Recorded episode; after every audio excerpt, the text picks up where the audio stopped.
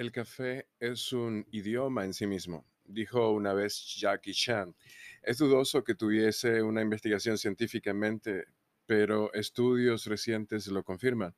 Se ha descubierto que la infusión tiene algunos efectos poderosos. La investigación se ha centrado principalmente en cómo la bebida nos afecta físicamente, incluidas sus implicaciones para el cáncer, las enfermedades cardiovasculares y la salud en general. Pero el café también tiene influencias psicológicas. Las siguientes solo son tres. Primero, nos hace concentrarnos en lo positivo. La cafeína es, por supuesto, conocida por sus habilidades para sacudir, pero incluso una pequeña dosis puede aumentar la positividad. Investigaciones anteriores han demostrado que los recuerdos específicos se fortalecen cuando las emociones intensamente positivas o negativas están conectadas a los objetos. La cafeína estimula la actividad en el sistema nervioso central y las dosis normales pueden mejorar el desempeño en tareas cognitivas y conductuales simples.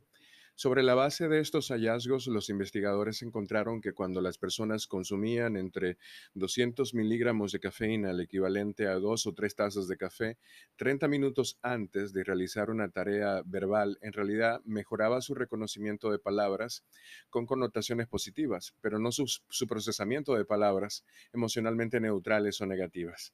Los investigadores sostienen que esto puede deberse a que la cafeína agita el neurotransmisor dopamina, que está relacionado con el centro del placer del cerebro, en las regiones del cerebro que dominan el lenguaje. Número dos, el café caliente te hace ver a los demás desde una perspectiva más solidaria.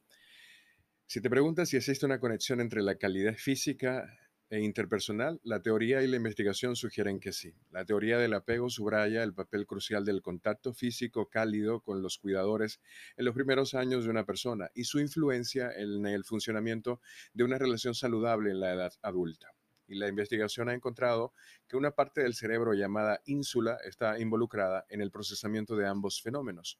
Basándose en esta investigación, los investigadores probaron si las experiencias de calidez física frente a la frialdad aumentarían los sentimientos de calidez interpersonal frente a la frialdad precisamente, y si lo haría fuera de la conciencia.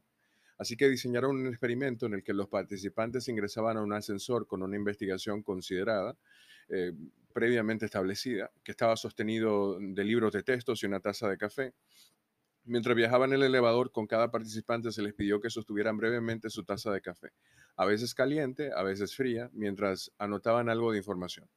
Poco después, los participantes leyeron una descripción de un extraño y se les pidió que evaluaran su personalidad.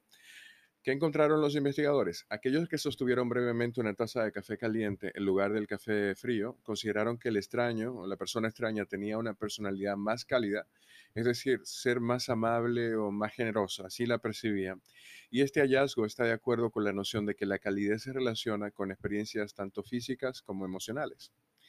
El tercer aspecto de lo que hace el café una excelente bebida es el sabor y dependiendo del color de la taza podemos sentir sabores diferentes. Sorprendentemente, la investigación ha encontrado que cuando se trata de café, el color de la taza puede influir en la percepción del gusto. Si consideramos en el estudio en el que los participantes beben un café con leche caliente en una taza blanca, azul o transparente de vidrio, los participantes calificaron la intensidad del sabor del café como mayor cuando se bebía en la taza blanca en comparación con la taza transparente y como menos dulce en la taza blanca en comparación con las tazas transparentes y azules.